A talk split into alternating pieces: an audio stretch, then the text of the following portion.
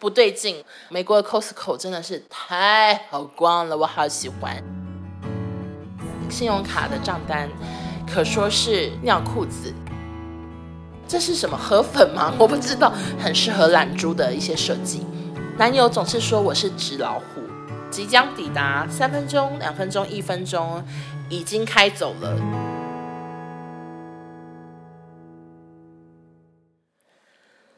欢迎收听紫砂娜，大家好，我是欧娜，好久不见。距离上一个礼拜录音到这个礼拜呢，其实中间发生了非常多的事情。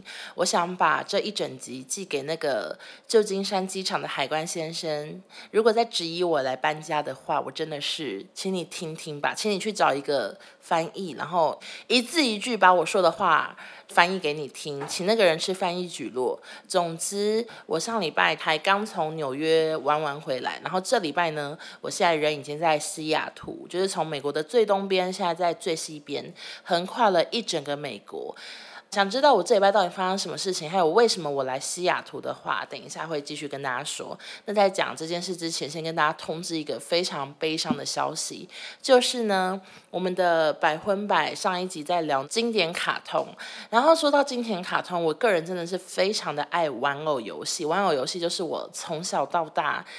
绝对是排名前三名爱的卡通，这里面角色啊什么的都非常非常的鲜明。然后其中我最讨厌的角色就是风花，所以我在百分百那一集呢大聊了一下风花到底有多讨人厌。虽然现在看可能会想说，OK，他那时候只是一个国医生，因为说漫画他其实不讨厌，是动画让他更讨厌什么等等的，但。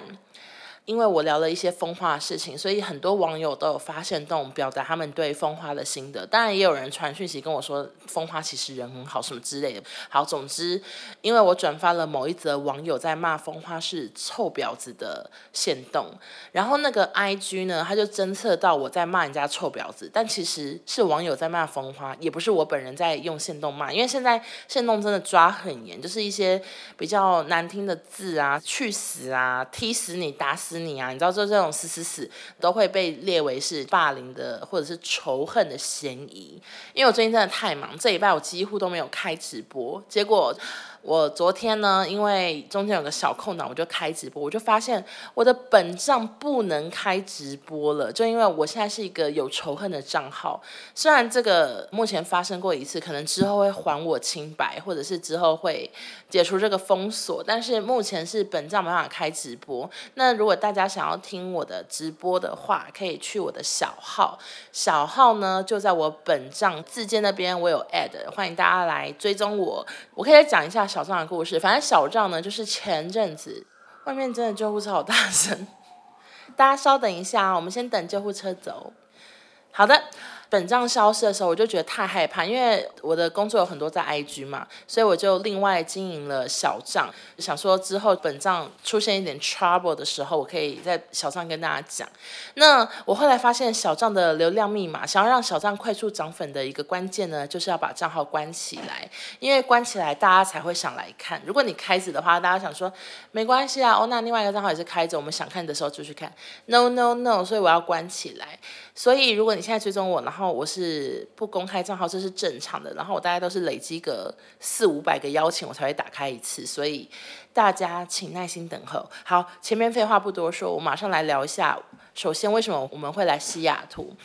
我来美国的一个很大的原因就是要来陪男友搬家。他原本是住在芝加哥，然后他的新工作的公司在西雅图。因为美国真的太大了，又有时差两个小时的关系，所以我们就决定呢陪他来搬家，搬到西雅图。搬家的方式有非常多种，就像海关跟我问的，你可以。开卡车搬家，你可以找搬家公司搬家，你也可以寄东西搬家，或者是你自己开车子加卡车搬家，就是有各式各样的方法。那我们为什么会选择那样的方法呢？如果你有 follow 我限动的话，你一定知道我在说什么方法。好，马上来跟大家解释一下。首先，为什么为什么有答案可以？首先，男友一开始呢，他当然是有先询问一下搬家公司搬家。那时候他是在家里跟搬家公司试训，为什么会一直会一直支持师不分呢、支持师滋呲呲，他有跟搬家公司试训。那时候搬家公司透过他的手机镜头这样子看了一圈之后，就说要回去报价。结果报价的答案是台币二十几万，真的是吓死人。其实我真的不知道台湾搬家公司要多少钱，但是感觉不会到二十几万吧？哎，请问一下，你那二十几万是有包含他们帮你包吗？没有。没有，就要自己包装，他们再帮你搬过去。然后，因为他所有的东西的价值，就是可能还不一定到二十几万，所以算是非常的不划算。他就放弃了这选项。但是我觉得放弃这选项也不错，因为不止一位网友跟我说，他们找搬家公司，然后结果可能原本说三天五天到，就就变三个礼拜、五个礼拜，就是大家都说搬家公司真的要等非常久，你可能一定要带一些基本的生活用品在身上，不然到新家你会什么都没有。好，这是第一个。选项，第二个选项呢是自己开车搬家。其实他原本是有跟我说，我们就是来个公路旅行，我开卡车，然后载东西，我会开卡车什么什么的，然后我们就是把所有家当这样子，从芝加哥载到西雅图。那时候大概看是要开。几十个小时，但是可能你可以分成三天就到，就是你每天都开八个小时之类。我有点忘记详情了。结果呢，他查了一下资料，发现这个租卡车的公司，他们可能是怕你疲劳驾驶嘛，所以他们规定一定要开至少。五天一定要开至少五天，他不会让你选一个三天的选项，让你可以直接一路开过去。他要你每天都分散小时，所以租五天呢，要价也是大概要七万多台币。然后我们评估下来就觉得好像又累，然后也是花蛮多钱的，所以这个选项又拜拜。但是我先跟大家说，这个选项拜拜是好事，因为我光是想到我的屁股要在卡车上这样坐坐坐坐坐坐坐坐，可能三十几个小时才会到，我就觉得好可怕。好，所以这个选项呢也是拜拜。然后最后一个选项就是我们后来选择的选项。选择在家里打包好，用 FedEx 把所有的家当寄到西雅图，然后我们两个人是自己搭飞机来，这样整个选项算下来，其实是跟应该算是跟卡车选项差不多，但是就是轻松一点，公司也是会出它来。西雅图的机票钱哦，补充一下，公司也会出他的一些搬家钱，然后是有一定的金额，但是这个金额呢是都给你用，他会整笔先汇给你，你用剩的就是你自己的零用钱，他不会要求说你要实报实销什么的。所以我们当初在评估搬家的时候也想说可以省一点，因为我们去纽约也是花了非常多钱，然后那个信用卡的账单。可说是尿裤子，所以，所以我们就想说，好，那就是在搬家方面，还是尽量多一点自己来，然后去大省钱这样子。好的，以上就是我们选择的搬家的选项，然后所以我们选第三个嘛。那我来跟大家讲一下第三个选项究竟有多可怕。好，首先，因为我们是做了选择之后才开始遇到一个麻烦又一个麻烦又一个麻烦。首先，先跟大家讲一下，我们是找一个叫做。LL Ship 的一个货运公司，然后这货运公司它是一个中国人经营的公司，就是它都是用微信联络，可以打中文这样。然后这个公司它的好处是，它会帮你印寄送单，听说是找他们印呢，你的整个运费会便宜很多。那一开始我们也只是听听嘛，其实我们也不知道到底便宜多少，因为整个寄送单印过来的时候呢，其实整个要价就是我们十三个超大超大，每个都几十公斤的。这些箱子呢，我记得好像也是要台币三四万左右，就是也是所费不貲啊。但是我想说，嗯。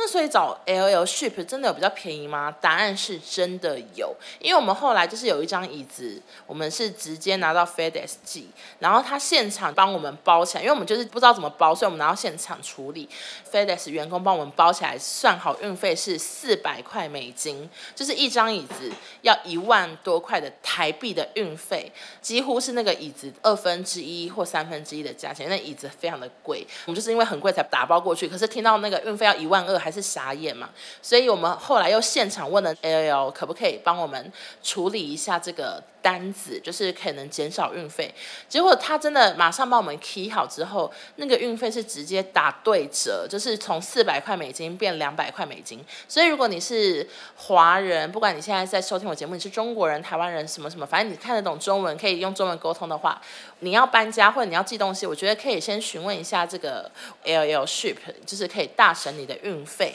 好，那我们整个流程呢，就是首先我们在家里开始疯狂的打包，我们。们先去买了一个超大的纸箱，买了三个，然后就开始把家里所有的东西打包，像是电视，因为电视也很贵，还有所有的锅碗瓢盆，他的冬天的衣服，他的所有的鞋子、帽子，没有看过有人帽子这么多，鞋子也好多，就是原本也没有想到会打包成这么多箱，但最后就是总共有十三箱。现在想想好累，而且好像好久以前的事，但其实就是前几天。总之。每个箱子打包好之后，你要开始呢帮每个箱子称重，因为你要把 FedEx 的那个单子，它其实会写很细，你要写长宽高，你要写几磅，所以我们就现场呢就开始帮每个东西量体重，都要换算成磅数。另外呢，整个单子印出来之后，就要开始一个一个贴好箱子，然后在箱子上也要写一下编号，怕单子掉下来等等，反正就是。太大或者是太不好测量的话，男友就抱着箱子站上体重机，又要扣，然后又要换算成磅数，真的是超级的体力活。打包已经是第一个体力活，接下来就是称重，又是第二个体力活。然后全部箱子整理好之后，就换我整理一下我的行李箱，就是我的行李箱也是跟着我一起搭飞机。整个弄好之后呢，就迎来了第一个麻烦，就是。LL Ship 这个公司说，FedEx 的员工呢，其实是一个看每一个州、看每个城市的状况，其实。服务呢算是层次不齐，就是有一些员工会很认真的联络到你，然后来你家搬箱子；有一些按一个电铃，然后他就会走了。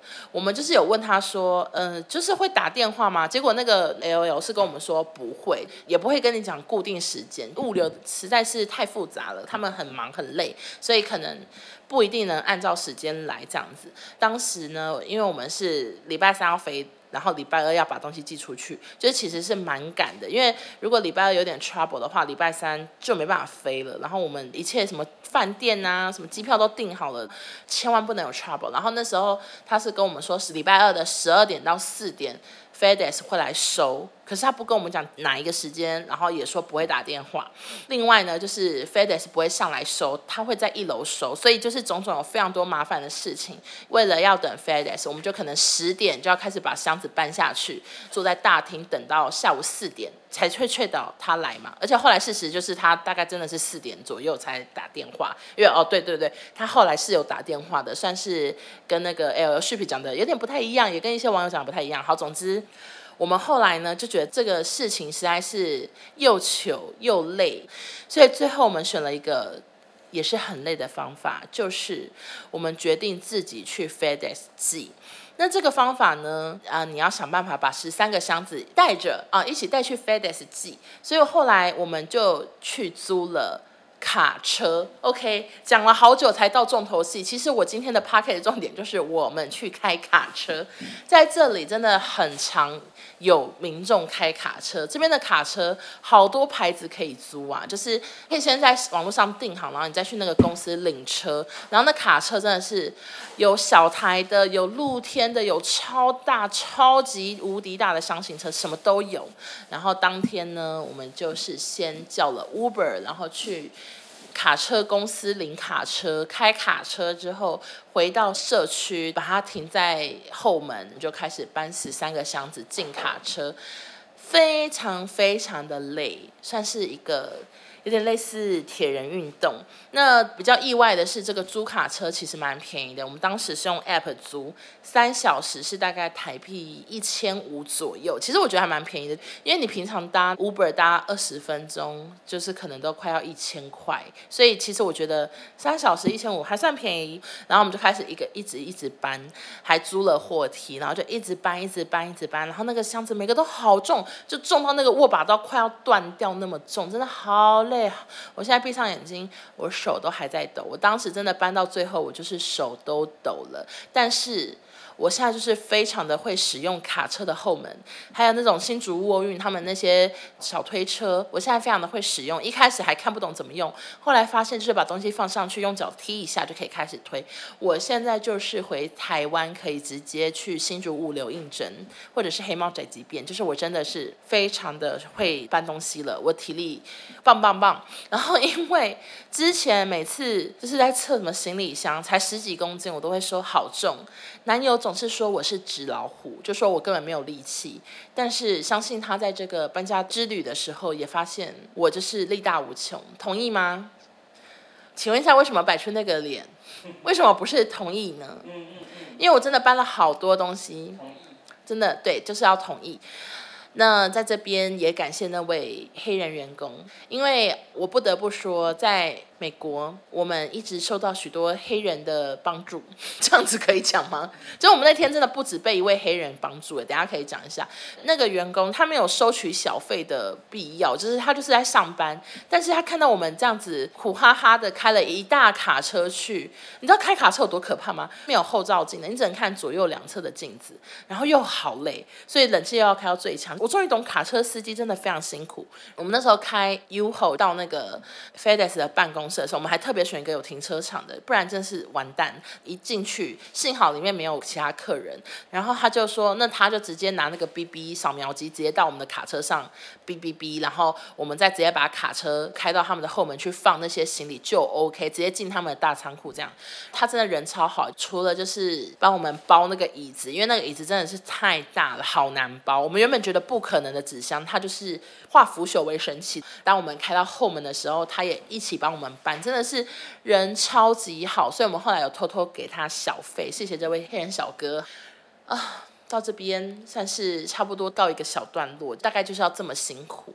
那时候开到卡车总公司的时候，一度还找不到员工，真的是不知道车子要停哪，因为那边就是大概有。五十台卡车吧，真的是完全找不到员工啊，实在是太大了。终于找到员工之后，就要叫车去吃饭。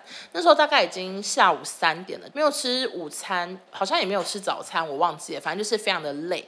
然后那时候我们就打算去附近的中国城吃港点，这样，因为卡车公司又在一个很荒凉的地方，可说是叫不到车，完全叫不到 Uber 什么的，所以我们就又走去附近的一个公车站。别忘了当天大概气温可能是二十。九三十度很热，他在等公车，因为那公车就是可以直达中国城。我们在等的时候呢，就一直看到班次写说即将抵达，三分钟、两分钟、一分钟。已经开走了，一分钟、两分钟、三分钟，就是那个车子就像幽灵公车一样，嗯，没有出现，真的没有出现，不知道怎样，我们就心灰意冷。因为其实我不知道我刚刚在想什么，我就说那我们走过去吧，反正才十几分钟，就很热。可是我就想说，我们就走吧，又会想要回头看嘛。我还跟男友说不要回头了，我们就一直走，就算车子来我也不搭了，气死我了这样。结果当我们正在走的时候，我们就发现有一个刚刚有经过我们的另外一位黑人路人，他就好大声的跟我们说公车来了，这样赶快赶快去搭。然后我们就回头看，那个公车还真的往我们这边开来。就公车它好像幽灵公车吧，它就是中间可能宕机还是什么，反正它就是 delay 了三分钟，可是他假装他到了这样。我们就跟着那位黑人先生呢，我们就一起又上了公车，顺利的搭了几站就到中国城。我在这边真的是觉得赞赞赞，就是谢谢当天的两位。小天使的帮助，然后接下来呢，我们就去中国城吃港点。我只能说哈，也是出事，出事连连。我们去芝加哥的中国城吃一个港点，叫明轩港点。那时候是下下午三点吧，平日哦，要后位，整家店超大，全部坐满，超多华人跟一些我也不知道，反正就很多人坐满满，然后还蛮好吃的，但是真的是一直出糗。首先。第一个出糗的事情就是，我把客人当成服务生，因为实在是很少在一个地方看到这么多华人，一时太累加精神错乱，想说，诶，这个华人他拿着好多包装纸盒，我要打包好多东西，我要打包我的糯米鸡，我要打包我的烧肉。他应该是服务生嘛，因为你知道，平常就只有中国餐厅才会看到服务生是华人，所以我当他真没想太多，我就跟他说我也要打包，因为那个家店都会讲中文，所以我当下就是没有想太多，跟路人说，哎，我也要打包这样，然后那路人就说，呃，我不是，他也会讲，然后总之就是这是第一个出糗，然后第二个出糗呢，那天呢，我知道又搬箱子，又去 FedEx，又开卡车等等，我觉得我一定会大流汗，我们其实衣服都打包，我有点不想要洗内衣，所以我就贴胸贴，我就贴胸贴加一个。one piece 的洋装这样出门，贴着胸贴一整天。在吃瑶柱炒饭的时候，我那那时候正想要发动态说胸贴好赞，经历了一整天的汗水，它完全没有掉，我觉得很厉害。发之前我就去厕所上了一下，这样，结果我在厕所照镜子的时候就发现不对劲，事情有蹊跷。为什么我感觉我的胸贴有一边不见了呢？然后我就一摸。哇，我真的只剩一个胸贴，就另外一边完全没穿东西啊，没贴东西。然后我就吓一跳，想说，可是我记得我在位置上的时候有啊，那为什么我到厕所就没有了呢？我就好紧张，我就先打开厕所门，没胸贴，然后我就开始沿路往回找，像那个糖果屋找饼干屑那样找，我就找找找找找，然后就走回到我们的位置上，我就发现。我的胸贴就是真的像个碗一样的躺在那个地板上，看到它，我就想说好，我要赶快过去捡。结果那个走在我前面要准备收我们桌子的服务生，他就停下来，然后他就低头看着那个胸贴，他真的是安静，他也没有要捡，他就这样低头看。他可能想说这是马吉吗？或者是这是什么河粉吗？我不知道，反正当下我真的太害怕，他就这样低头看一下，我想说好糗啊。我人生没有发生过这么糗的事情。好啦，其实有类似，但是第一次真的胸贴躺在地板上。我之前只有那种真的流很多汗，然后 new bra 搬东西的时候突然掉下来，然后我变四个胸部这样。这个就是我第二糗，但第一糗真的真的是胸贴躺地板，然后我就立刻一个箭步马上蹲下来，然后捡起来。捡起来握在手心，握个宝藏，然后就赶快坐到位置上，然后等那个人收完之后，我男友就是想要离开了嘛，因为我们也是吃完，就是要准备回家继续收东西。呃，我就说等一下，然后他说怎样？我说我的胸贴掉了，这还要很还要很冷静，我的胸贴掉了，我贴一下，然后我就位在位置上偷偷的把胸贴贴好，真的是好糗。好，那天大概就是这么的这么的狼狈。整个过程因为太累了，我几乎没有拍照片。我觉得这是一个失策。我上次被抓进小房间，我就要跟他说：你们上次质疑我，问我为什么男友不能一个人搬家，我现在 show you 就是这么累。我就是会开卡车，我其实不会开，我就是我就是会关卡车门了。你们知道卡车门怎么上锁吗？我现在会了。然后你们知道卡车门的卡车门片，它在上面卡住的时候该怎么办吗？要怎么瞧吗？我现在会的，我就是来美国，就是学到很多技能。因为之前在台湾有一阵子，我真的是每天在工作什么，然后比较没有做一些比较新鲜的事情，所以那时候 podcast 常常就是不知道录什么，然后就录了一些不知道在录什么的主题。但最近真的是超多事情可以分享，就是就是我有好多新鲜的事情可以跟大家讲，那就之后再慢慢跟大家说。我觉得真的很感谢有这样的经验，因为跨州搬家这个。难度以及远度呢，真的就跟台湾要搬去其他国家一样，真的非常的远，一个超远的距离。然后很多事情都是第一次。那我们目前来这边呢，这几天也是超级忙碌，开始买一些一些比较高级的牌子，然后它的二手价真的超级划算，所以我们就买了电视柜，买了沙发，还有电器啊、床头柜等等，反正很多东西都在。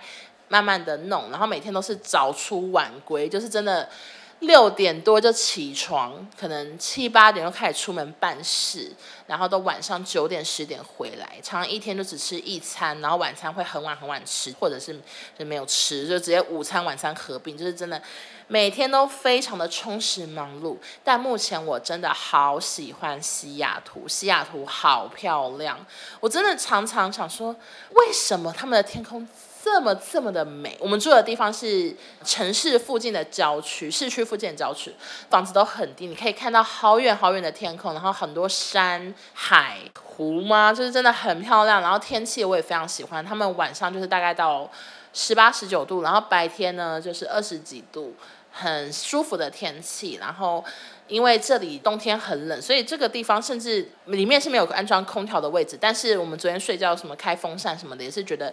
天气宜人，非常的舒适。然后目前一切都还在安顿中。好的，那接下来想跟大家介绍一下我们西雅图房子的一些让我觉得很惊艳的点。其实我觉得来美国租房子，我觉得已经跟台湾有很多很多的差异。至少我们现在住的房子都有配好多电器。首先，他们都会配一台很大的冰箱，然后一台微波炉，还有一台绝对可以烤烤鸡的那种大烤箱，然后还有洗碗机。另外呢，目前住的房子也都会有一台洗衣机跟一台烘衣机。很幸运的事情就是，我们之前在芝加哥是住高楼层，因为那个社区它是在市区附近，然后是有三十几层楼吧，我记得它是一个。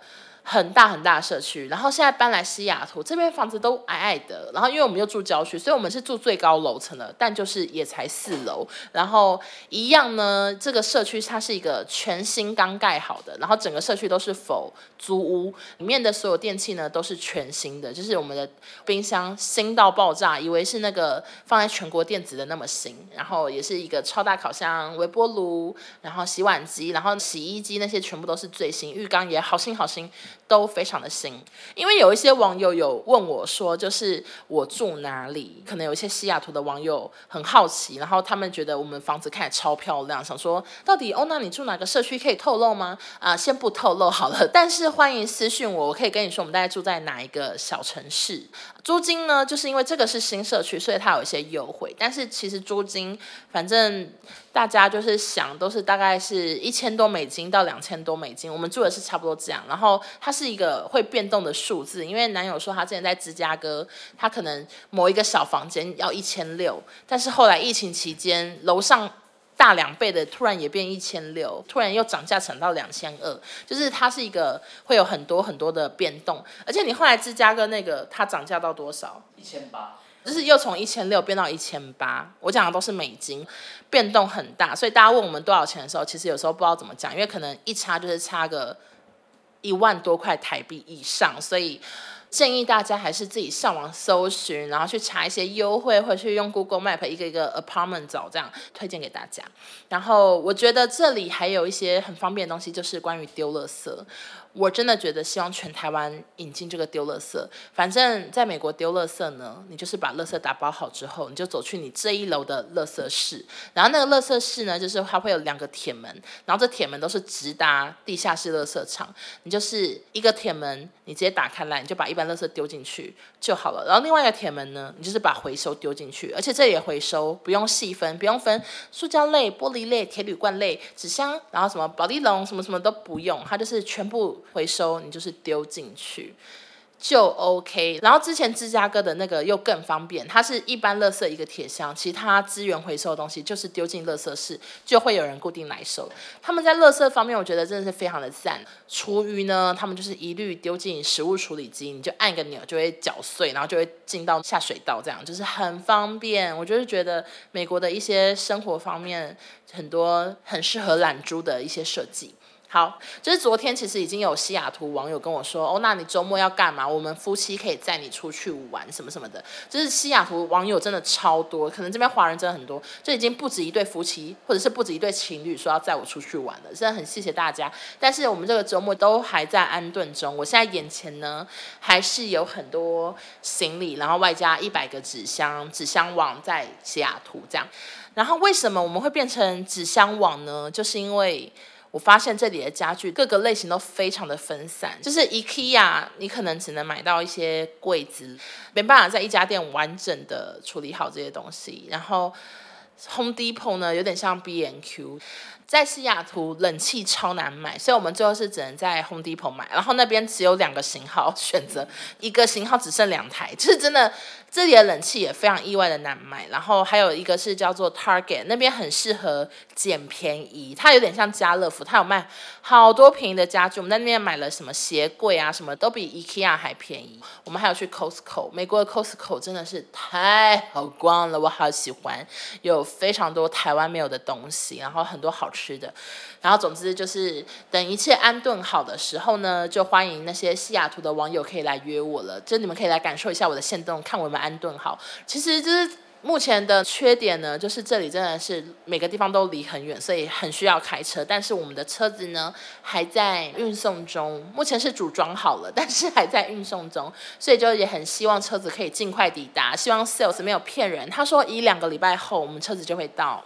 啊，我在等着你啊。好好，总之呢，大概我最近就是这些的事情可以跟大家分享。然后那就再次提醒，我的直播已经不会在本账出现了，至少现在是这样。所以大家，如果你们想要听我无聊的直播，那种分享心情、介绍东西的话，请去追踪我的小账。我小账大概是每过一阵子会开放一次，然后。